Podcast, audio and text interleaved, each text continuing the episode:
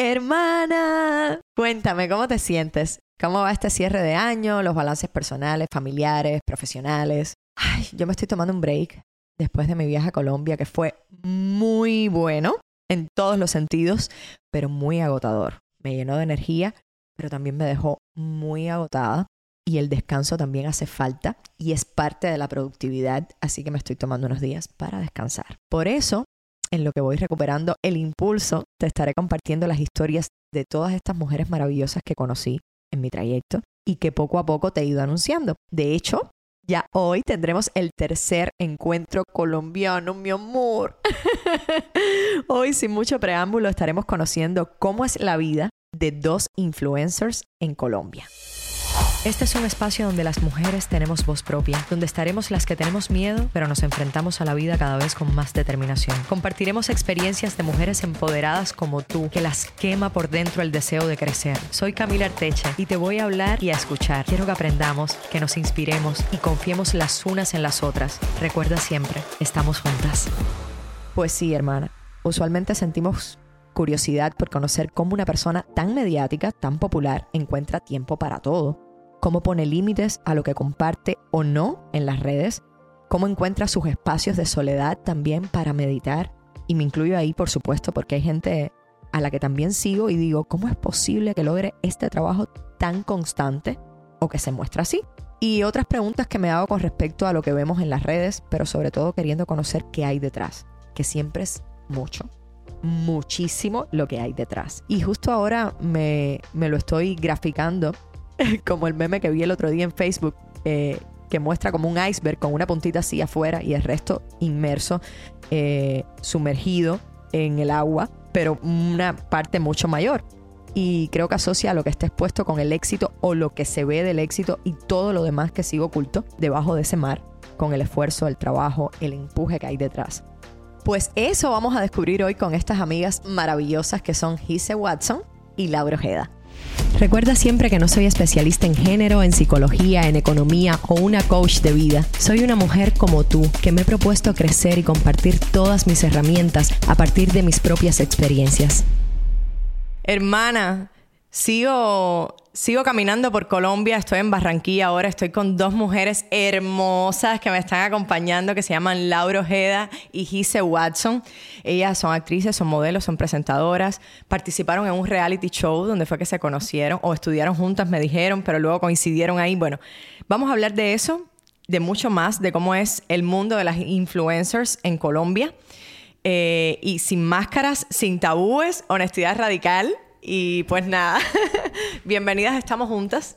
Gracias por aceptar la invitación, por estar aquí y, nada, yo feliz de tenerlas y de poder conversar con ustedes y, y conectar, ¿no? Oh, eso es lo más importante, la conexión. Bienvenida a Barranquilla. Anda, bienvenida, bienvenida a Colombia, bienvenida a Barranquilla. De verdad también muchísimas gracias por invitarnos. También es súper importante este, tener como esas personas que digan, quiero conocer a esta persona, vamos a vernos, vamos a charlar, vamos a, a, conocernos, que es lo importante. Claro, hace un rato cuando estaba conversando con ustedes, eh, que estábamos contándonos historias y tal, yo les decía, es increíble, como no importa en qué lugar del mundo estés, las historias se repiten y, son como muy parecidas, tienen muchas cosas en común. Y entonces eso es lo bonito del compartir, justamente, y del conectar con la gente. Entonces, cuéntenme cómo se conocieron, cómo se llamaba el reality show, de qué iba el reality show. Fue un reality eh, súper famoso aquí en Colombia y estuvieron juntas ahí. Sí, bueno, te cuento. Protagonistas en el año 2017. Hicimos casting ya Gise me había visto, yo también nos habíamos visto en el colegio, o sea, no en el mismo salón, sino estudiábamos en jornadas distintas.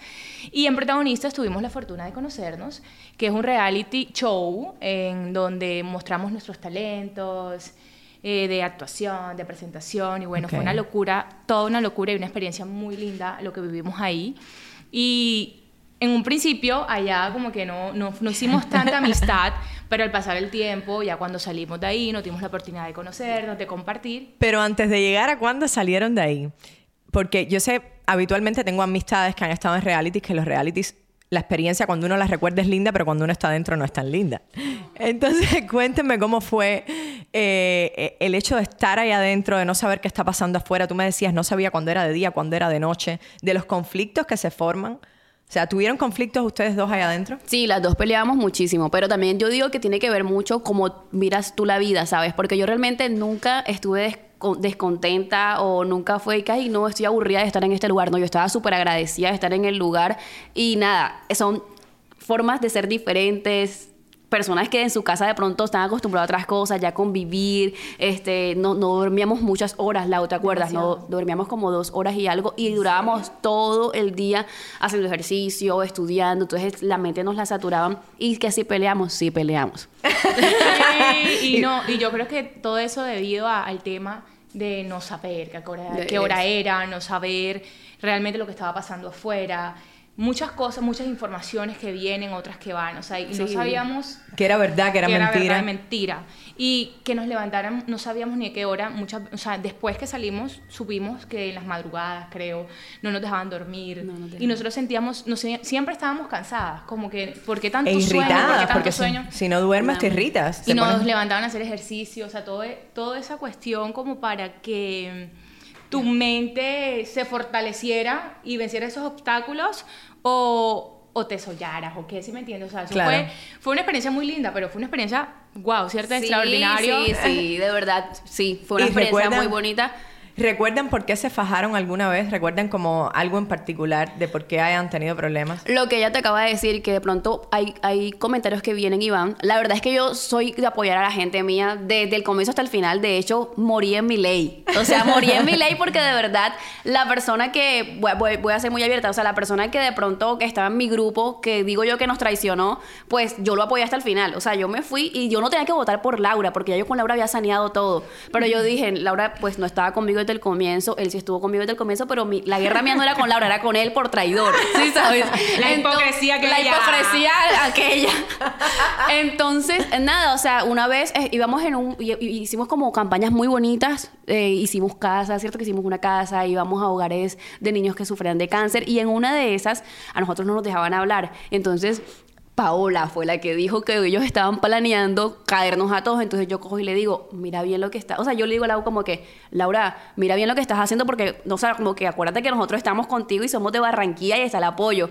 Y Laura me dijo, ¿de qué me estás hablando tú? Pero estábamos borrachas. O sea, Ah. habíamos tomado, estábamos en una fiesta de Era- carnavales. sí, era como un carnaval porque cada fin de semana nos hacían. Como una temática. fiestas. Ok. Y uno, uno, por ejemplo, imagínate, de lunes a viernes, que la presión, que las pruebas de talento, que todo. Y llegaba el fin de semana y yo, yo sé, o sea, un- es más, yo fui una de las que dije, yo voy a llegar y yo no voy a tomar porque quiero estar siempre como consciente, pero ¿cuál? O sea, tú estás allá y tu escape es la fiesta. Obvio. Y te tomas unos dos traguitos, tres traguitos y enseguida como que todo se te altera más, como que te nublas. Y ahí fue la discusión porque fue un malentendido. Fue un malentendido. Ok. Realmente fue un malentendido. Eso fue lo que pasó. Estábamos como tomadas. Y yo me acordé justo cuando estaba ya yo tomada. Y ella también, ¿cómo así? Y comenzamos a gritarnos y nos agarraron por aquí. El grupo se dividió. Entonces estaba Laura por allá con el grupo de ella. Yo estaba por acá con el grupo mío. Pero no, ya. O sea, hasta Es que ahí. Yo me imagino, si difícil es vivir con nuestros padres, con nuestra pareja, o sea, el tema de la convivencia, imagínate con gente que no Fuerte, conoces fuerte. y con la que además estás compitiendo, es real, porque es un Es una competencia. es una competencia, pero es más chévere cuando la competencia se gana entre los tuyos. Entonces, por eso yo defendía a morir la costa. ¿Sí sabes? claro. Sí, sí. ¿Y, ¿Y cómo fue? O sea, ustedes me contaban que salieron casualmente el mismo día, la sacaron a las El dos. mismo día a las dos. Bueno, o sea, quien se vio el programa, este, ese día salían dos personas. Y quien tenía que votar, y era obvio que por quien yo votara iban a caer el resto de mis amigos, por esa persona iban por, por, votación. Yo no tenía que votar por Laura. Yo tenía que votar por una persona X que no voy a mencionar. Este, tenía que votar era por esa persona, porque esa persona fue la que en realidad dañó todo. O sea, ella tenía derecho a llegar a la final, o yo tenía derecho a llegar a la final. Pero así Bueno, son- todos, todos nos merecíamos eso. Pero así fueron las cosas. Ya yo me fui con. Yo, yo dije, yo no voy a cambiar mi palabra, vale. Y Ya. las dos salimos al tiempo. salimos al entonces tiempo. Pudimos hablar mejor. Aunque ya antes de eso ya habíamos hablado, ya habíamos. Habían conectado. habíamos- sí, habíamos Sí. aclarado las cosas. Sí, sí. Y salimos juntas y ya desde ahí seguimos hablando y, y todo el tema, como que nos dimos cuenta que era lo que sucedía adentro. Y ya, o sea, seguimos. la Claro, después empezaron a sacar conclusiones de en realidad Sí. todo el chisme que podía haber estado, todo lo que habían hecho a propósito, porque al final es un show y tienen que entretener a la gente y hay muchas cosas que están preparadas también. Eh, o sea, ustedes no lo saben, pero el equipo No, de producción no. sí. No, ahí no sabemos. Entonces, eh, y ya han pasado años desde, después del show. Y a mí me sorprendió cuando me dicen, es que estuvimos en un reality juntas. A mí me sorprendió mucho, porque nunca he estado en uno, pero sé lo que se vive adentro, que haya surgido una amistad después de eso. Y que se haya mantenido, porque han pasado años. Cuatro. ¿Cómo- Han pasado cuatro años. ¿Cómo fue la transición de, de alguna manera, tener hasta problemas, incluso dentro del show, de estar compitiendo a estar compartiendo? Veo, ¿qué te puedo decir? Yo digo que la unión hace la fuerza, ¿sabes? Entonces, no es quien gana el programa, es lo que tú te ganas y a las personas que te ganas cuando sales de él. Y salir afuera y exponerte, porque es que nadie nos prepara, nadie te prepara, nadie te dice qué va a pasar cuando salgas del programa, nadie te va a decir quién te va a caer encima, nadie te va a decir quién te va a juzgar. Nosotras estuvimos juntas, entonces, un evento que le saliera a ella de trabajo, ella me decía Giselle. Y algo que me saliera a mí, yo decía, socia. Laura, Laura. Y, y así nos fuimos conociendo, nos fuimos apoyando. Gisa, y esto, Gisa, está tal cosa. El apoyo se ve afuera. Adentro todo el mundo es tu amigo o todo el mundo muestra ser tu amigo. Sí. Pero fuera del reality es donde tú te das cuenta quién sí qui- y quién no. En la vida real. En la vida sabes- real. Y sabes que fue algo como muy chévere y nosotros llegamos a la conclusión que por las energías de las dos y, y la buena onda y todo, salíamos, salimos del reality y siempre era Gise y Laura. O sea, Laura. como para alguna publicidad o una foto, Gise y Laura. Bueno, de Ya hecho- decíamos socias, o sea, las socias, socias. De hecho, yo buscando historias en Barranquilla y me dicen Gise y Laura. Gise y yo, Laura. a las dos juntas, sí, a las dos juntas, son amigas, tal, tienen muchas cosas en común. Y yo, bueno, o sea, que me estén diciendo esto tiene todo el sentido para mí porque a mí me pasó igual cuando estaba buscando las Sí, historias. sí. Así que es muy chévere. Cuéntenme, porque hay muchas personas que los reality show le abren las puertas y empiezan a tener mucho trabajo después de eso y hay otras que no tanto. Entonces, ¿qué pasó con ustedes después de reality? ¿Qué empezaron a hacer? ¿Qué hicieron? ¿Cómo fue? Y también un poco eh, a modo de herramienta para las personas que tienen pensado entrar a un reality o que creen que eso es como si entro un reality ya la vida la voy a tener hecha, ¿sabes? Eh, ¿Qué pasa después de un reality? Voy a tomar el micrófono yo. Eh, agárralo. bueno, realmente yo nunca entré al reality pensando que me fuera a cambiar la vida, pero para mí sí era un sueño que no me lo creía. O sea, en medio de mí. Yo soy muy positiva, pero yo decía, ay, que yo no voy a quedar. Pero cuando yo quedé, si tú miras el primer, el, la primer, el primer capítulo, yo entro y yo digo, como si eso fuera una mansión, que no lo era. Pero yo veía las luces y yo decía, estoy Wow. aquí. O sea, en serio, estoy aquí, estoy aquí, ya, y ya estoy aquí. ¿Cómo me fue después del reality? Salí, me pasé diciembre con mi familia, me fui a Bogotá, estudié. Te cuento que las puertas no es que te las abran tan fáciles porque te juzgan mucho por salir de un reality, porque creen que entraste de chiripa o no sé, chiripa es como... O porque no tienes tanto talento y, Y entonces no. entraste por reality. Y no Es correcto. o sea, como Hay que muchos prejuicios. tildan- sí, demasiados prejuicios. Sí, entonces yo llegaba a lugares, pero era algo loco, porque yo llegaba a lugares y decía como que, eh, vengo de pro- protagonista, ah, bien, y a, a ti eso te, te alegra, te, te enaltece. Y yo decía, yo dije, la próxima no voy a decir nada. Y el día que yo no dije nada, el director me dijo, ¿y tú por qué no me dices que tú vienes de un programa de televisión? Eso está muy chévere. Cuando le hice el casting y todo, el man me dice, me sorprendiste. Qué bonito. Me sorprendiste. Entonces, em, yo sí eh, he estado saliendo como en pequeño, tú también, como mm, en pequeñas cositas así como Martín Elías, María Magdalena, proyectos ¿Esas así. son de la novelas? Madame, sí. Ok.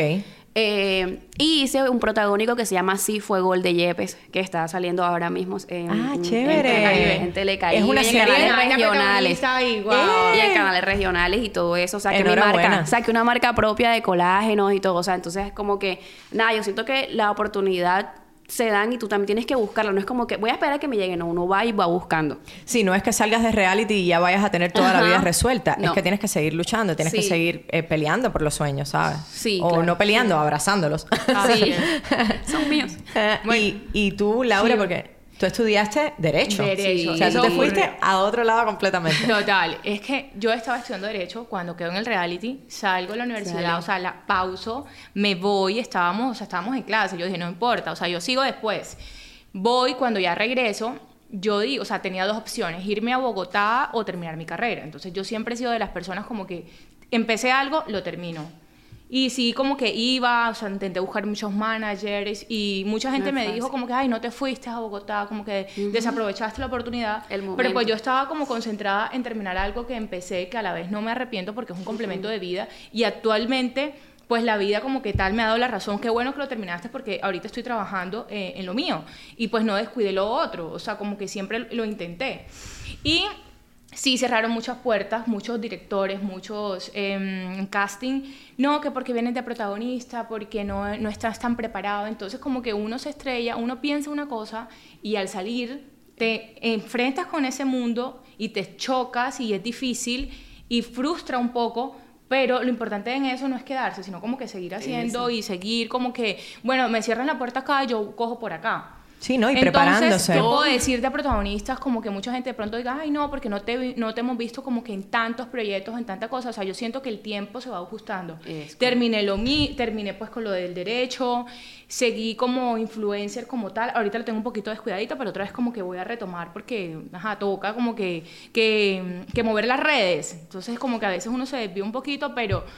Pero sí, o sea, como que uno se va tomando el tiempo. Pero de protagonistas nos quedaron las redes sociales, que ahorita imagínate, ya todo el mundo ya eh, con las redes sociales. está Ahí quería caer. Sí. Ahí quería caer. ¿Qué tal las redes sociales y los influencers en Colombia? ¿Cómo los ven ustedes?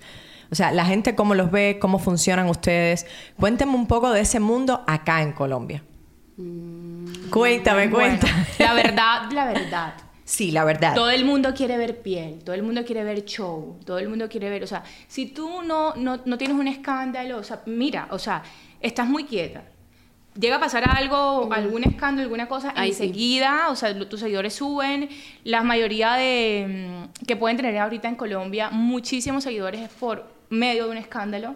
Y Sí. es como el amarillismo ese que le encanta a la gente. Entonces eso a veces también como que, o si no muestro cola, como que los seguidores se van. Entonces como que es, es frustrante y como que da tristeza que Sí. la gente esté como enfocada en, esas, en eso, sino como que no, tu red social no, no tiene tanta influencia.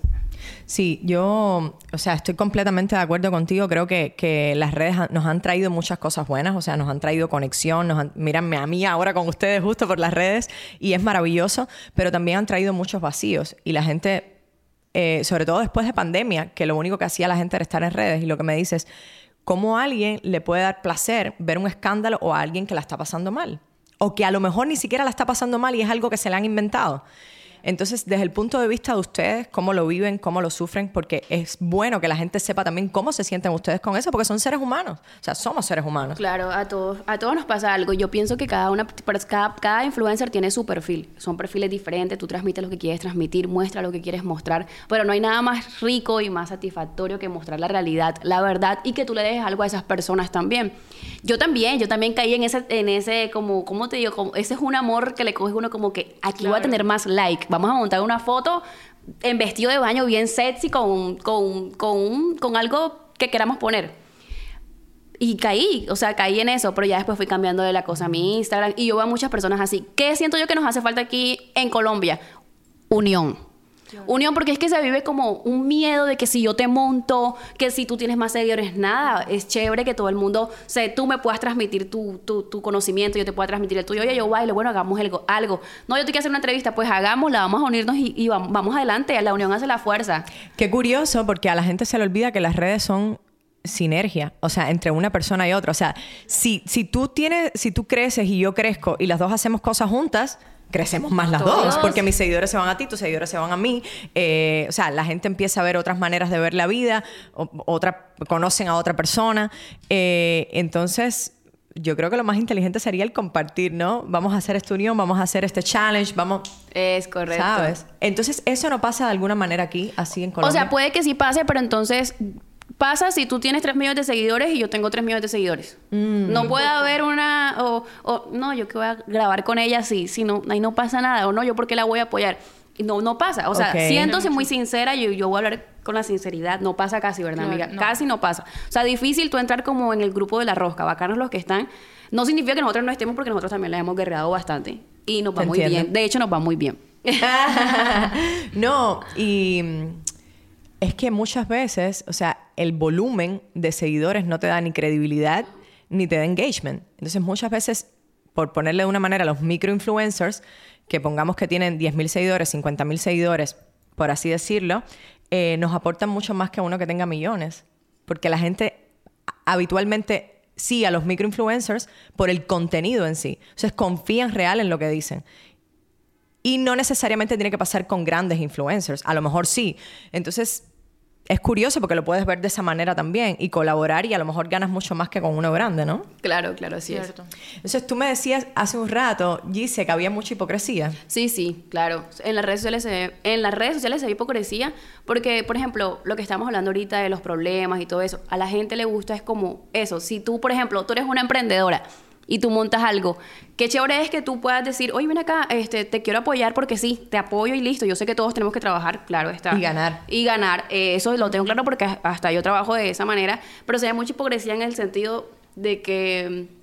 Por ejemplo, tú estás en otra ciudad y claro, o sea, no, yo no quiero grabar con ella porque ella me parece muy normal, o sea, no. Pero después los ves hablando, entonces yo digo, pero ¿qué pasó aquí? Yo, ah, yo, yo me quedo como, ah, yo me asusto, yo me asusto. O sea, aunque no lo creas, yo me pego unos sustos que yo como que, en serio, ¿qué pasó? No entiendo. Pero bueno, si de eso se trata, entonces vamos a entrar a, a- a la cosa, pero no, no, a- conmigo no va eso. O Ok. digamos, claro, cuando te come, yo he visto comentarios, gente que, por ejemplo, le comenta a ella, pero le comenta algo bueno, entre comillas, pero le está comentando para que los seguidores si- lo sigan, o sea, para que la vean en su lista de... Ok, en los comentarios, en los como estrategia. comentarios, Como estrategia y También. uno sabe como que lo que ha dicho esa persona. De, es correcto. Sí, entonces como sí. que Sí, sí. se ve mucho. Se ve demasiado, se ve demasiado. Sí, no, las redes definitivamente tienen estrategia y uno las utiliza. El caso es hacerlo consciente y desde el amor. O sea, ¿por qué lo estás haciendo en realidad? Eh, Lau, tú hace un rato me comentabas algo que a mí me parecía como muy interesante, que es que tú me decías, cuando yo empecé con las redes, yo mostraba como mucha cola. Eh, y salía en fotos en bikini, salía en fotos en ropa interior, que, ojo, cuando es una decisión propia y lo haces porque quieres y porque te sientes bien contigo y ese es tu estilo de vida y eso es lo que quieres transmitir, eh, está perfecto. Pero me decías, pero yo no me sentía cómoda. Y entonces al otro día decía, ay, pero ¿por qué habré posteado esta foto? Pero, ay, pero, ¿sabes? Entonces quería que me comentaras cómo llegaste a la transformación de, bueno, si lo hago es porque me siento bien conmigo, pero no para ganar más seguidores ni para ganar más likes. Sí, porque empecé a notar que me pasaba mucho. Y al día siguiente, así como lo que acabas de decir, o le decía a una amiga, hasta a ti yo creo que te dije, oye amiga, ven acá, no se me ve como esa foto muy vulgar o como que no sé qué. Entonces yo sentía como que yo misma me estaba saboteando, como yo, o sea, el conflicto conmigo y yo decía, pero ¿por qué se lo estoy subiendo y yo misma, o sea, conmigo, hablando conmigo misma? Yo dije, ok, lo estoy haciendo es por los likes, Sí. pero no, obviamente, o sea, o- obvi- tampoco soy una santa, jamás. y también mue- muestro de vez en cuando, Sí. pero como que ya me estaba sobrepasando, me estaba viendo los límites por esos likes, y yo dije, ya, no, no, no, ya me toca frenar porque tampoco es así. Y ya uno se estaba enfermando, porque ya subí una foto normal y no tenía likes, entonces me ponía, hasta me, me afectaba, o sea, me estaba Claro. colocando como triste. Y yo dije, no, no, no, o sea, yo misma tomé la determinación, no va más, quiero ser yo, o sea, no, no voy a permitir esto. Y yo empecé a revisar como las fotos antes del reality, o sea, las fotos antes de todo, como el tema de tener muchos seguidores. Y yo dije, voy a retomar a mi esencia, o sea, el que le guste bien y el que no también. O sea, yo no tengo por qué estar complaciendo al que es. Y sí, de vez en cuando subo una foto de vestido de baño y eso, pero ya no estoy como detrás. Y tanto así que hasta quité porque salió en Instagram eso de los likes que los puedes ver o no. La cantidad, ajá. Yo los quité A mí eso me parece como muy para sano. relajarme también, o sea, aparte de eso, o sea, muchísimo antes la había tomado como esa decisión, pero los quité también en como que ya estoy como que ya estoy siendo más yo. Yo, yo no los he quitado, pero sí me parece como muy sano en el sentido, eh, es increíble, pero las redes sociales son una adicción como lo puede ser el alcohol o el cigarro, lo que sea. O sea, cuando estás pegado todo el tiempo al teléfono y hace tanto daño como cualquier otra adicción. Entonces eso mismo de la competencia, de cuántos seguidores subí hoy, de estar constantemente en ¿Cuántos eso, de cuántos likes tengo. Entonces el hecho de que ni siquiera tú sepas los likes que tiene la foto, a mí me parece como sano porque no estás persiguiendo eso, sino estás Exacto. como más cómoda contigo. Y ya, entonces ahorita eh, ya me siento más tranquila, que es lo importante, me siento más tranquila. Si un día quiero subir una foto porque de verdad me nace, no porque quiero likes. Si es lo que estoy subiendo es porque quiero, o sea, ¿sí me entiendes? Ya estoy como en ese, en ese plan que estoy bien.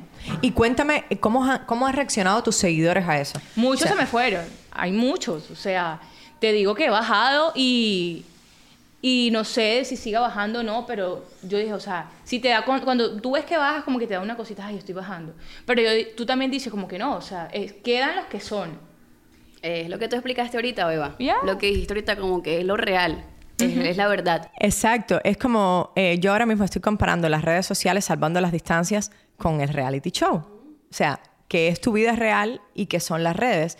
Que ojo, hay gente que se convierte, yo me he hecho amiga de personas en las redes. A través de las redes. Y he empezado a trabajar con gente maravillosa a través de las redes. O sea, no quiero decir que sea irreal y que no haya gente real dentro de las redes. Pero casi siempre, por ejemplo, los que critican son los que menos te conocen. Entonces, mucha gente cuando tienes un problema el millón de seguidores que tiene no va a estar ahí para tu problema. Entonces, yo creo que por nuestra salud también tenemos como un poco que aprender a diferenciar que no es nuestra gente de la vida real. Y creo que con eso, o sea, yo amo a mis seguidores, amo a mis seguidores fieles. A mí me pasó un poco como a ti, Laura, que yo venía por un camino, cambié mi propósito, perdí un montón de seguidores, pero gané gente que estaban en mi propósito y eso para mí fue maravilloso. O sea, esa gente para mí yo las amo como si las conociera. Y, las he ayudado y ellas me, me han ayudado a mí porque además necesito, qué sé yo, tal medicina. Ah, Camila está en tal lado, tal medicina. O alguien que me recomienda un lugar en Barranquilla. No, tal lugar en Barranquilla. O sea, es maravilloso. Pero no es la gente que tenemos al lado y a veces nos, nos perdemos de eso. Estamos tan enfocados en la cantidad de seguidores que subimos que ni siquiera conocemos ni siquiera los nombres. Entonces, eh, no sé, cuéntame un poco de eso, Gise. ¿Cómo lo llevas tú? ¿Cómo manejas tú el tema de cuánto te afecta la cantidad de likes que tiene, el algoritmo que sube, que baja?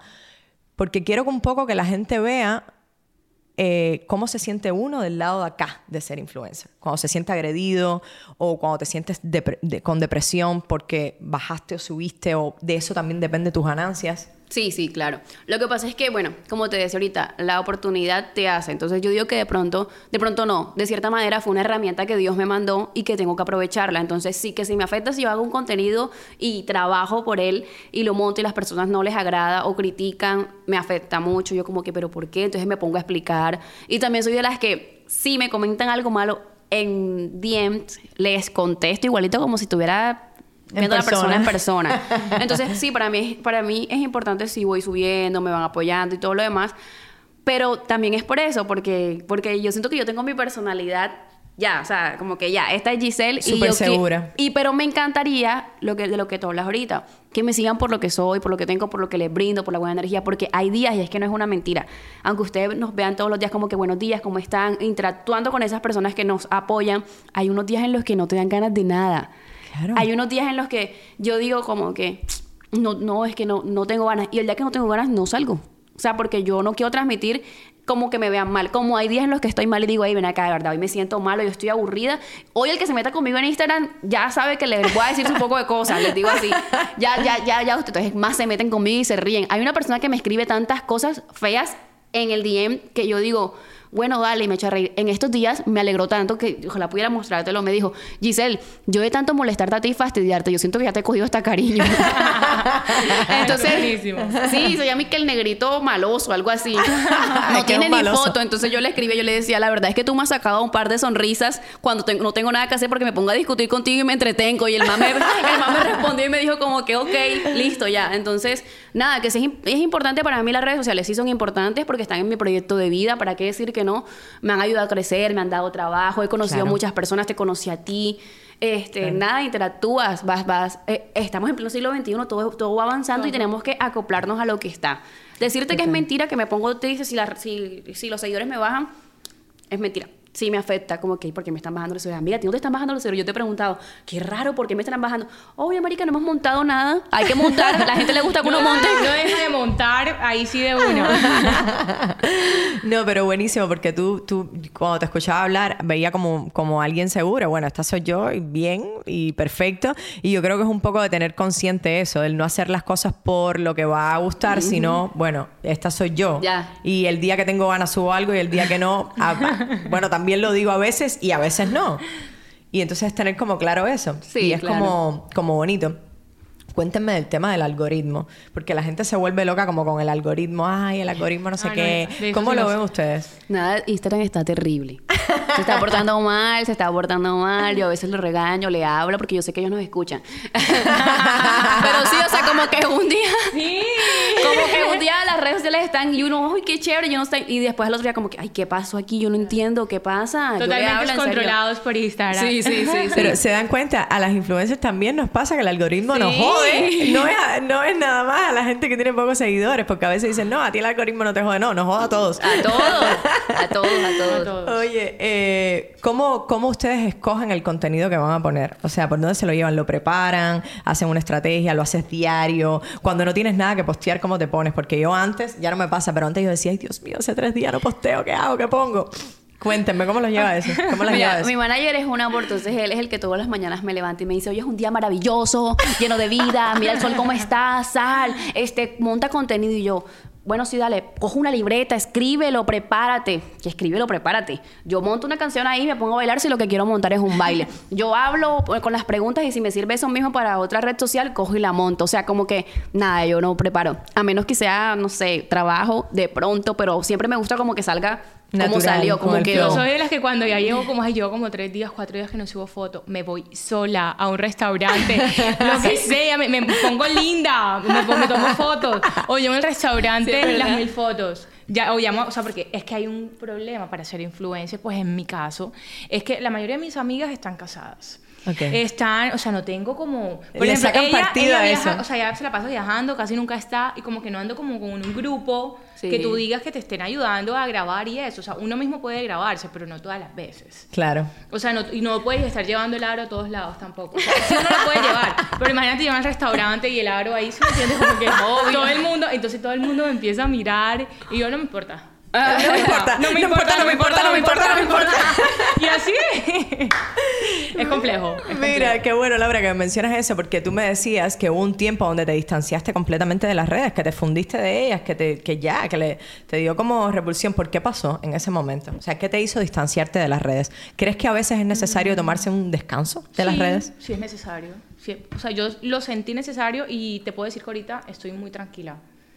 O sea, quise como, o sea, es que yo, yo voy haciendo como transiciones en mi vida y como que etapas. Yo dije, bueno, siempre como que he estado dedicándome como a los medios, que a presentar, que a hacer cosas. Ahorita quiero como sacarle provecho a mi carrera, entonces fue por eso que yo hice la pausa, hasta terminé con la manager y todo, y como que chao, porque yo dije, me voy a dedicar A esto, pero uno también come- comete a veces muchos errores, porque uno cree, porque yo dije, no, me voy a concentrar en una sola cosa, pero uno no, uno no solo se puede concentrar en un- una sola cosa, o sea, uno puede hacer muchas cosas a la vez. Entonces uno a veces también dice como que uno se mentaliza mal. Porque mira, ahorita- estoy trabajando y me queda tiempo, o sea, yo puedo seguir haciendo lo otro. Claro. Entonces, porque estaba pensando de esa manera.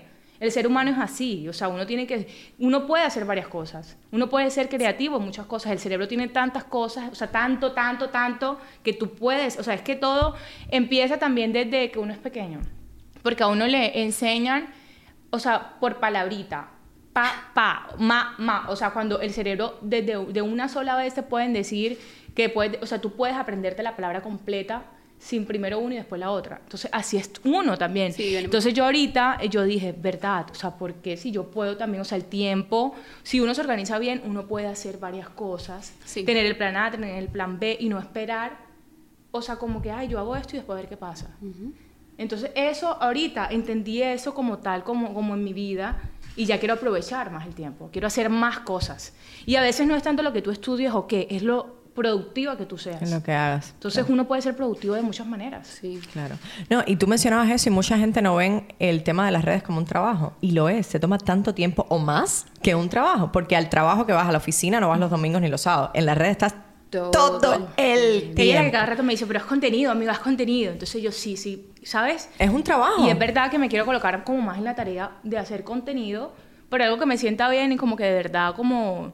Sí. Oye, desaburrir ese po- al montón de seguidores que tengo. El otro Porque día- ellos, me- ellos pobrecitos también, como que, porque yo monto mucho es mi vida, mi vida. Entonces dirán también como que, ay, falta algo más, entonces uno también tiene que pensar en ellos. Sí, yo, sí. yo el otro día estaba leyendo algo en las redes justamente que decía que la nueva profesión del siglo XXI era influencer. Es una profesión. O sea, no todo el mundo puede, o sea, el carisma que puede tener una persona o lo que puede conectar con la gente no lo hace todo el mundo. Entonces, yo lo veo como una profesión y te toma el mismo tiempo más, como decía, que, una profesión. Entonces, cuéntenme de la publicidad, cómo la llevan, cómo funciona en Colombia, porque a veces, eh, o sea, toda la- ya casi ninguna marca saca, o sea, sí lo hacen por la televisión, pero de momento, de pronto la gente ha entendido que por las redes se vende más y se llega a más personas, porque la televisión la ve o una ciudad o un país, pero en las redes tú puedes llegar a muchos países.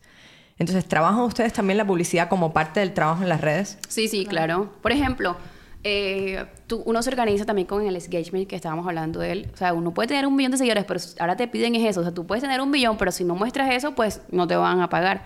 Entonces, como que hacemos planes frente al lado, como las historias cuestan tanto, los posts cuestan tanto, quieres un reel, quieres una, un, eh, un post de imagen, quieres que expliquemos. Entonces, como que lo hacemos de esa manera. Entonces, las marcas llegan a nosotros o en dado caso a nuestro manager y ellos cuadran como que va, va a ser tal día, la hora, la fecha, tiene que decir esto, queremos que... Pero como es ella, yo quiero que... lo- yo, yo te voy a decir lo que quiero que la gente sepa, pero como eres tú, diciéndolo tú. Llevándolo a tu terreno. La verdad nos va muy bien. La verdad nos va muy bien. Y justo a eso mismo iba a preguntar, como que tienen como diferentes, porque mucha gente está como un poco perdida con eso. Yo tengo amistades que tienen muchos seguidores y no monetizan y me dicen, pero yo tengo muchos seguidores y no monetizo. Y yo, pero ¿cómo no monetizas?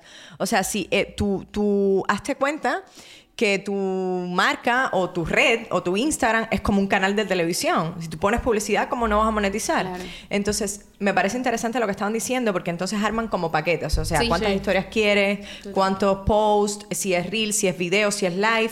Y a partir de ahí entonces le ponen un precio, en dependencia también de los seguidores, el engagement, de la marca. De la marca. todo. Escogen a todas las tipos, porque hay algo con lo que yo he tenido contradicción cuando comencé a tener seguidores, que es que mucha gente me llamaba para hacer publicidad, pero yo no resonaba con todas las marcas. Entonces, ustedes, todas las marcas que vienen a trabajar con ustedes, así le pagan lo que le pagan, le dicen que sí, o tiene que estar asociado a lo que ustedes proyectan también en las redes. Yo digo que tiene mucho que ver con lo que proyectamos, ¿sabes? Porque es que la idea es que todos quedemos contentos. Yo quedo contenta porque estoy trabajando y si a ti te va bien, a mí me va a ir muy bien porque tú me vas a seguir llamando, nos vas a seguir contratando y todo. Entonces, como que tiene muchísimo que ver. Que, que lo que yo proyecte o lo que yo les o lo que ellos quieran mostrar. Imagínate, te voy a contar una historia así súper rapidita. Cuenta, cuenta. Yo fui a donde un doctor en, en Bogotá de la cola, que no es el que me atiende ahora, que el que me atiende ahora es perfecto. ¿Ah? Me la, te la tiene divina, es otro. Entonces, eh, él le dijo a la, a la muchacha que le manejaba las redes sociales, esta niña va para, va- le voy a hacer esto porque ella me va...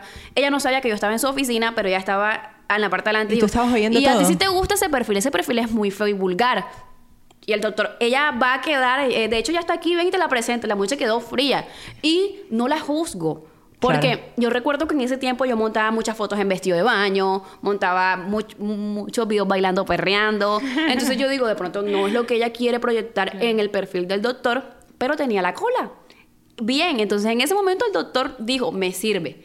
Entonces como que todo va encajando a medida de la personalidad también, de lo que uno proyecte, de lo que uno No, muestre. y, de, y de que tú creas en el, en el producto, porque si no crees cómo le vas a dar publicidad, ¿qué vas a hablar? Beba, yo los uso. Yo, Exacto. por ejemplo, eh, ahora mismo estoy usando un o sea, unos champús. Los uso y yo los uso. O sea, yo trato, me, me aplico tal cual el proceso como explican y me gusta usar lo que voy a montar en redes sociales. Claro, es que es la mejor manera de que lo puedas eh, mostrar bien, porque Dar tú... credibilidad. Exacto, de que dé credibilidad. Y también nos gusta apoyar a los emprendedores. Hay muchas personas que no tienen muchos seguidores, pero yo digo, bueno, no tienen muchos seguidores, pero están comenzando, es un proyecto ¿Y qué te- bonito. y qué le cuesta Y no uno? me cuesta nada. Y digo, bueno, mi amor, yo tengo que mostrar algo, no me mandes tantas cosas, mándame algo para yo poder mostrar e incentivar y mostrar a la gente la calidad y yo ver qué voy a mostrar. Y con todo el gusto lo hacemos, ¿verdad? La usa como que con ese tema no somos No, y con amistades que tienen emprendimientos y muchas veces, por supuesto, no te pagan ni te lo piden y tú dices, no quiero ayudarle porque creo en eso. O llegaste a un lugar, te gustó y también lo pones. y Pero ojalá, es ahí donde tú dices, ojalá todos fueran como nosotras. Por ejemplo, yo monto algo en mi red social, yo saco una canción, Laura me la repostea cada vez que puede. El colágeno, así yo no le mando el pote, ya coge, si no lo compra, lo que sea, y me lo monta. Pero todas las personas no son así, beba. Y a veces uno espera lo mismo, como que, "Ey, ven acá, estamos en lo mismo, vamos a apoyarnos, vamos a subir, y no pasa. Entonces yo digo, cuando a mí me piden los favores, o a ti, uno los hace con todo el amor del mundo, a veces sin que los pidan. Entonces, Exacto. cuando tú los pides son tres meses, bebé, me vas a ayudar, ven acá, tengo una promoción, ¿será que me puedes ayudar? Tengo el 15%, tengo tal... No, no, ay, se me olvidó, se me olvidó. Sí, yo sé, a mí muchas veces se me olvida, pero tres meses no se me va a olvidar hacer el favor a un Claro, amigo. Claro. Y, y otra cosa que siempre me preguntan, que tengo amistades que me preguntan, ¿cómo, sin que me lo digan, por supuesto, porque eso es súper privado, ¿cómo ustedes le ponen los precios al trabajo? Depende. O sea, tienen como unas tarifas en Colombia, eso está en Google. O sea, eh, porque yo lo he hecho, bueno, porque de alguna manera yo digo, bueno, mi trabajo vale tanto, pero también he indagado, más o menos, la gente que tiene mi cantidad de seguidores, cuánto están cobrando. Pero hay mucha gente que está perdida en eso. Entonces, ¿cómo ponerle precio a la publicidad que pones en tus redes en Instagram para Pues- la gente que está escuchando? Pues mira, yo tengo precios en mi página de Instagram, ¿cierto? Ah, tú los tienes en no, tu... no, no, no, Ah, o sea, yo, yo tengo mis precios, o sea, yo cobro por historia tanto, por post tanto, lo que te explico ahorita ten- lo tengo organizado, pero yo creo que ahora también vale bastante como ya la persona. O sea, como qué tanto conocen a esa persona o qué tan qué, qué tanto mueve esa persona para poder pues cotizarle. Entonces, puede que una persona tenga los mismos seguidores míos, pero sea más famosa que yo, aunque tenga los mismos seguidores míos. Y también de cobra lo por que la vaya- persona. Y también de lo que vayas a subir. A subir. Depende de lo que quieran que vayas a mostrar en publicidad. Claro. Y, y entonces ustedes qué proponen, como que averigüen un poco con, con la gente de alrededor, oye, más o menos cuánto se cobra por esto, o hay unos precios, digamos que en Google tú pones cuánto cobrar por un post en Instagram No, y te no. sale eh, un centavo por seguidor, no sé. Bueno, yo no lo he visto. Yo no lo he tampoco, yo visto. tampoco, esa es teoría mía. Lo que estábamos hablando ahorita, yo digo que va con el, con el engagement. Yo digo que, como dijimos ahorita, la credibilidad, porque yo, mm, con el tema de la- de- del producto que tengo, pues yo pues le logré pagar a una persona que quería que me publicara y la verdad es que no me vendió ni un solo, ni un solo colágeno. Y una niña que tiene 35 mil o 45 mil seguidores y en un día vendió como 48 colágenos. Yo decía, uy, qué bendición. hablaba O sea, de los yo no la voy a soltar, yo no la suelto. Lo que hablaba de los Le creen, microinfluencers. Le creen, porque son personas que tienen, son personas reales y que le creen, le creen a ella. Exacto, totalmente. No, súper chévere todo, todo lo que me están contando, porque vuelvo y digo, es, vivimos lo mismo, aunque estemos en países diferentes. O sea, es como, es muy parecido. Entonces, eh, con respecto a las redes, también se me olvidó la pregunta que iba a hacer. Qué barbaridad, y la tenía súper clara. Así como de las redes que más quisieran hablar, que más quisieran contar, que como que les llame la atención, que... ¿Cómo llevan el tema de los haters, por ejemplo? Bueno, a mí no me importa lo que me digan. No me importa. No importa. No me- o sea, como que no me afecta. Ok. Porque es difícil complacer a todo el mundo. O sea, al contrario, yo apoyo, si no, no te parece, te apoyo porque también tiene derecho a Total. que no le parezca algo. O sea, es que no todos vamos a tener el mismo punto de vista. Claro. Y si ellos son felices haciendo lo que hacen, Uy. que lo hagan. O sea, si esa es su felicidad.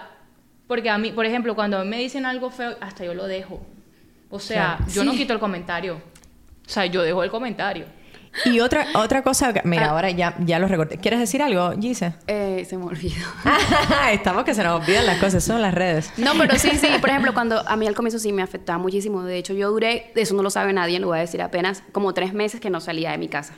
O sea, como que no quería salir. No quería salir porque tenía miedo que me decían o cosas así. En A mí calle. directamente que se metan como conmigo no me afecta. Pero de pronto que se metan con mi mamá, que de pronto se metan con mi papá, que de pronto se metan con mi hermanita, que es una menor de edad, me... Ahí sí yo voy y contesto de- con, con furia. Claro. O se- te voy a decir qué pasa, ya, está lo último. Eh, no, lo último no.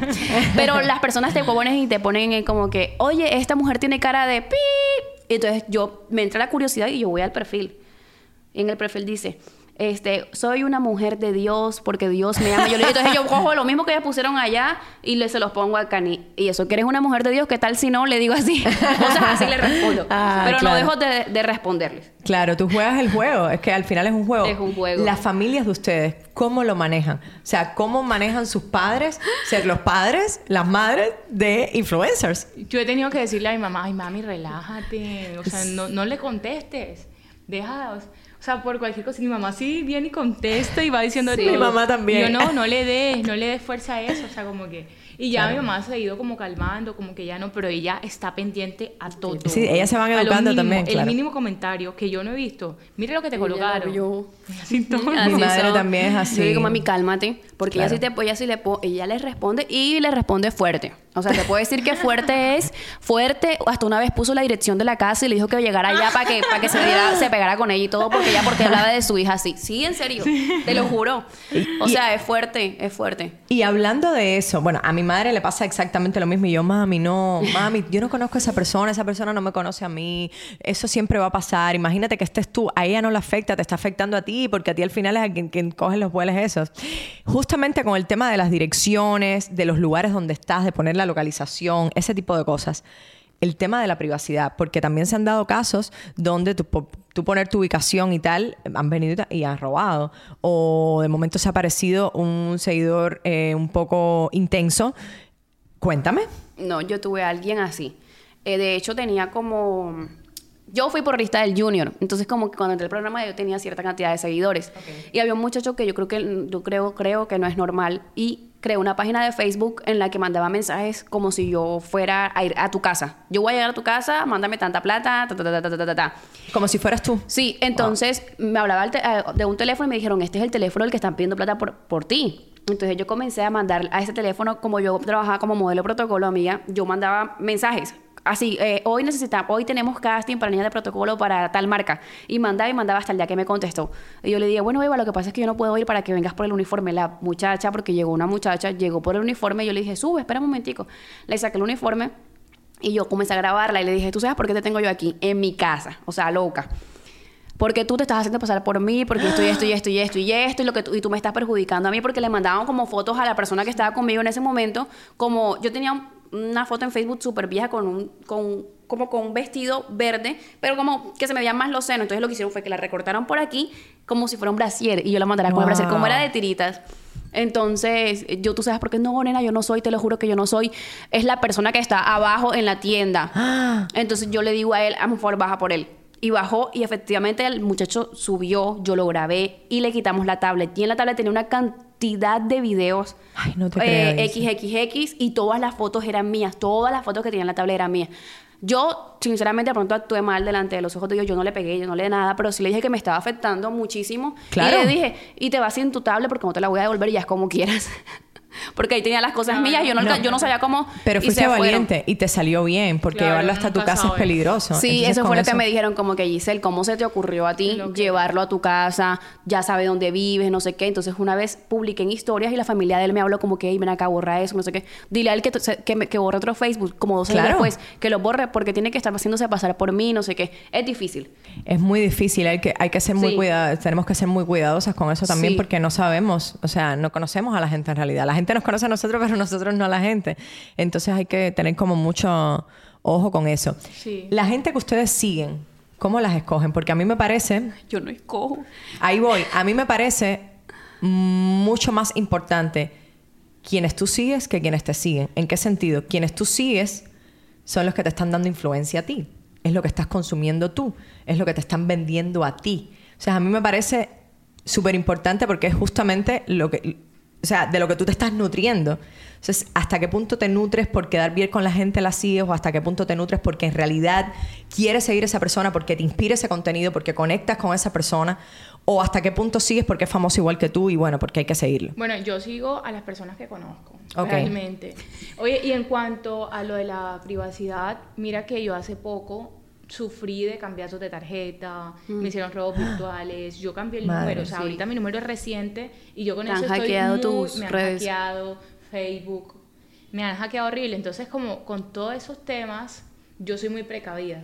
Y ya yo no doy como tanta información, o sea, sí puedo subir una foto o algo, pero cuando me voy del lugar, porque uno nunca sabe, hay mucha gente que quiere hacer daño y está como pendiente a que des papaya.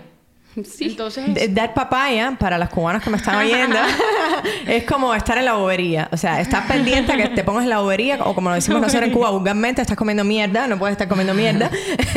Tienes que estar despierto, Activo. activo. Ok. y así, Ok. tengo que estar muy pilas. Entonces, eh, súper, súper eso que digas porque eh, hay que ser como precavidos en ese sentido. Entonces, con el tema de a quién, a quién sigues, eh, ¿ustedes también son de la creencia de que tienes que ser cuidadoso con quién sigues porque es de lo que tú te estás influenciando? ¿O no? Pues yo te voy a ser sincera. Yo sigo personas que influyen en mí, Ok. sigo a mi familia. Y también cuando conozco personas así que me dicen, sígueme por favor. Y yo cojo Ah, y sigo. Y a mí de verdad, a mí me da pena después de dejar de seguir. Pero realmente yo también miro sus historias, me comentan, yo les comento. Pero a mí me hacen limpieza. O sea, mi manager me dice, Giselle, dame el celular. Entonces comienza a dejar de seguir. ¿Pero por qué? O sea, tienes que variar. Y le dice, pero yo, yo no le veo nada. Yo, yo tengo como, yo sigo como a 3.000 personas. O sea, y me dicen, ¿por qué sigues tanta gente? Mira, no sé quién sí, tal persona no sigue tanta gente. Yo le decía, yo digo, pero eso no tiene nada que ver. O sea, en realidad yo digo que no tiene nada que ver. Sí, porque hay como un mito también en eso de que si tienes muchos, o sea, de que tienes que seguir menos gente de la que te sigue a ti. ¿Por qué? ¿Por qué? No- Pues la verdad es que no sé, pero la gente es como, sobre todo cuando empiezas a coger auge como en las redes, es como un fenómeno, ¿no? Sí. De que no yo puedes... Yo no. No, yo sigo a, a los que conozco y a las que me caen bien. Y a veces sí, de verdad, me dejan de seguir la gente y después me toca explicar, ven acá, porque no me gusta quedar mal. Eso es un problema que también tengo yo. No me gusta quedar mal, pero me que ven acá, me te dejaron de seguir, no fui yo. tal, tal, no sé en qué momento, pero ya te voy a volver a seguir. Una vaina así, digo yo. y qué bueno que eso ahora conecté con otro tema que, eh, que a uno le da pena a veces y a veces le piden cosas a una, no sé si les ha pasado, que es como ayúdame en esto o habla de esto o me pasó esto, ponlo en tus redes y nos ven como superhéroes y muchas veces no todas las batallas son las de nosotras. Entonces, ¿cómo ustedes manejan eso? ¿O les pasa o no les pasa? Porque a mí me pasa todo el tiempo. Ok, bueno. No mucho. ¿No? De Como que me- Como de, por ejemplo, ayúdame a poner esto o ayúdame, por favor, con este tema o puedes hablar de este tema en tus redes porque me pasó. ¿Sabes? Como que buscan Sí. apoyo, lógicamente, Sí, sí. en personas que, que tienen como, Como- como que admiran. Como te expliqué, como te expliqué ahorita, o sea, depende de la situación. Si la persona, por ejemplo, si son emprendimientos, a mí me encanta apoyar muchísimo. Si es para se busca un perrito, también pongo. Claro. Eh, se busca tal persona, lo importante, lo pongo porque sé que tengo cierta cantidad de personas y puedo dar mi apoyo. Eh, estamos buscando una donación para tal cosa, me encanta porque aparte tengo una fundación, entonces quisiera que cuando yo montara que necesito, también la gente hiciera lo mismo conmigo. Cuéntame de qué tienes fundación. Es una fundación que se llama Mágica Vida para Todos, ¿verdad, Lau? Nosotras también, o sea, vamos y entregamos regalos en diciembre, entregamos libritos. Y eh, de todos porque no está enfocada ni en, las, ni en los niños solamente, ni solamente está enfocada en los abuelitos, ni solamente está enfocada en las personas eh, de la calle. ¿Sí? ¿Me comprendes? Sí, Entonces, claro. como donde está el problema, está Mágica Vida para Todos. Ya. Ay, se llama Mágica Vida para Todos. Oye, como no me lleves este año, este, este fin de año, No, pero quiero mira, ir. qué lindo porque Laura también justamente me comentaba que en la parte ya de su profesión como abogada también eh, la utilizan como para búsquedas de personas a lo mejor de- Sí. desaparecidas o mm, Sí, temas porque de trabajo eso. en la defensoría. Exacto. Y entonces me parece bonito que también utilicen sus redes para eh, cosas sociales. Eso todos los Sí. influencers no los hacen, no lo hacen. Sí. Entonces, eh, igual, al que no le parezca bonito no pasa nada, está perfecto, pero a mí me parece eh, admirable, ¿no? Y mire que muchas personas critican cuando uno hace esa clase de, de, de- de ¿Te han- obras bonitas. ¿Te han criticado? ¿Por qué lo montas? Lo que hace tu mano derecha no tiene que decirlo la izquierda. Hombre, porque tengo una fundación en la que yo no pongo todo en su totalidad y hay personas que aportan y quieren ver qué pasó con eso o qué tan felices fueron los niños cuando recibieron el regalo. No es con el fin de alardear, ay, yo hice, yo hice. No, es para... La verdad es que también me sirve mucho, siendo muy sincera, como un contenido, porque es un contenido muy bonito cuando tú ves a ese niñito recibiendo el regalo y riéndose. Y eso inspira y hay gente que le va a hacer falta, que no conoce de tu Y fundación, que se entera. Y quiere ayudar y quiere apoyar. Exacto. Porque Entonces- tienes que montar eso. Claro que lo monto porque hay muchas personas que me apoyan y yo no estoy sola en esto. Por ejemplo, hace poquito, hace como tres meses, la persona con la que estoy, él donó 20 millones de pesos para compras. Entonces yo hice un video muy bonito, hice las compras, fui las entregué, que por qué tenía que montar eso, que por qué tal cosa, que por qué... Porque lo donaron. Yo siempre digo que cuando, cuando a alguien le molesta algo de ti, es porque está haciendo espejo Sí. de, de esa, de, Claro. de esa misma persona. O sea, Claro. quizás tú lo harías por eso, pero no todo se tiene que ver desde un mismo punto de vista. Así que me, hay muchas aristas. Sí, claro. Y uno no puede dar por sentado que como piensa uno es por, por lo que lo está haciendo el otro. Y eso también hay que tenerlo en cuenta con el tema de las redes porque creo que se parcializa mucho y se radicaliza. Eh, bueno, si no piensas como yo, ya, Ya. no te quiero, No te, te odio, quiero. no sé qué, te dejo de seguir y tal. Y, y- y de eso también va la libertad, ¿no? Sí, a mí me dejaron de seguir, yo no sé si te ha pasado, cuando montó mm, este como temas sobre, como por ejemplo el día del- del- del- de, lo- de- de las personas de la banderita, que montó la banderita, de los gays, De lo y habló de los temas ok. LGBTBI.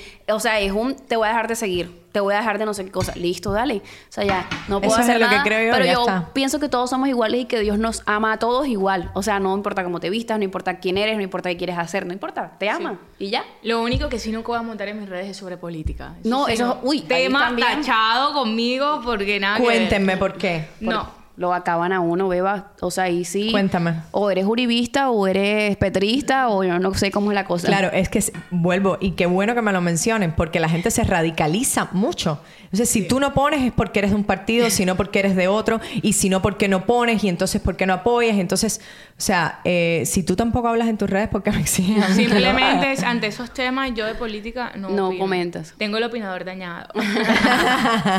porque creen que es un tema complicado. es un tema complejo y son temas controversiales. Y, y entre, o sea, por ejemplo, en mi caso, detesto los temas controversiales. Sí. Porque, o sea, a la final discutes y discutes y discutes y como que cada quien tiene su, pu- o sea, su punto de vista y no llegan, ¿sí me entiendes? Como cada quien defiende lo suyo y son temas que siempre van a ser controversiales Y, o sea, mucho, eso no me gusta. sí. Y que cuando vas más profundo te das cuenta que, que discutiendo, Como que- hablando de ese tema no vas a resolver O sea, nada como para que me tampoco. va a complicar la vida, yo dándole cabeza, o sea, esos temas, ejemplo, temas... Tú no eres política. No, no, no soy política. Pero Exacto. sabes, pero sabes Un mucho. poco. Sí, ella sabe, claro. Ay, mucho, mucho no. Pero sabe, o sea, sabe el tema. Sí. Pero esos temas, pero, es, o sea, un caso, temas parciales, ejemplo, que, mm, que el aborto, temas así, o sea, vamos a hablar, hablamos de esos temas, son temas que nunca terminan. ¿Y para qué te complicas tú a veces hablando sobre esos temas? Yo me complico. ¿Qué te complicas?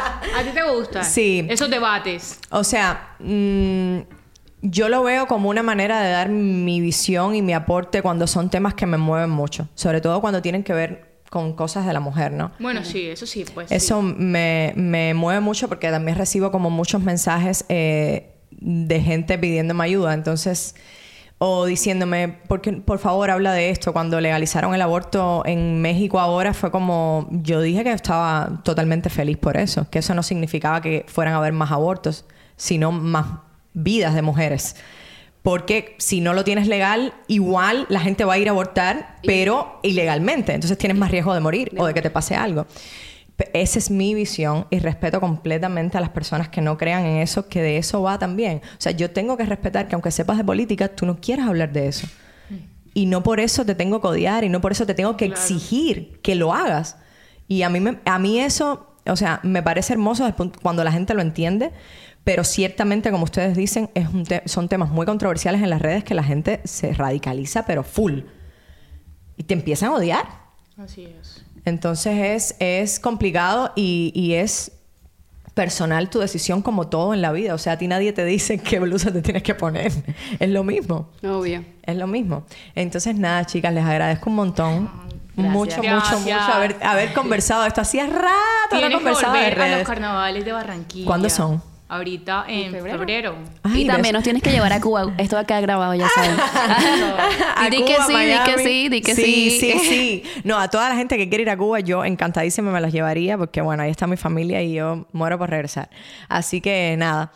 Gracias, me ha encantado hablar con ustedes, debatir de redes sociales, de influencers, ver cómo funciona en otros lados del mundo todo este tema que está tan, que a la gente le gusta tanto ahora y creo que han aportado herramientas para que la gente también sepa cómo funciona y cómo lo ven desde el otro lado, o sea, desde el punto de vista del influencer, para que entiendan y los humanicen también, que somos seres humanos y que tenemos problemas y, Y, que, estamos juntas. y que estamos. Mujeres al poder. Eso. ¿Quieres consejos, tips, experiencias y fuerza para tomar el poder de tu vida? Este es tu espacio. Hermana, espero que te vayas llena de energía como estas dos mujeronas.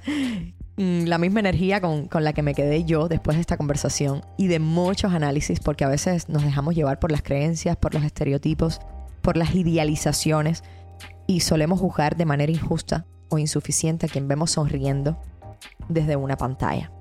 Cada persona, por mucha fama que tenga, por mucho dinero que posee, por mucho camino recorrido que atesore, tiene una vida, tiene una intimidad. Y esa intimidad y esa vida siempre estará llena de conflictos, de preguntas, de retos. Y es lo más bonito que nos podemos llevar hoy, ¿no? Porque es lo que, lo que nos une, a pesar de las diferencias, que todos somos personas con problemas y con ganas de crecer. Entonces te espero en otro episodio. Te quiero grande. Nos vemos. Si resuenas, si vibras con todo lo que te has llevado hasta aquí, compártelo en tus redes, en tus historias, con tus amigas, con tus hermanas, para que nuestro mensaje llegue a muchísimas más mujeres. Te recuerdo que este es un espacio donde tú eres la protagonista, así que vuelve siempre para hablar y escucharnos, para aprender y conocernos. Te quiero grande, estamos juntas.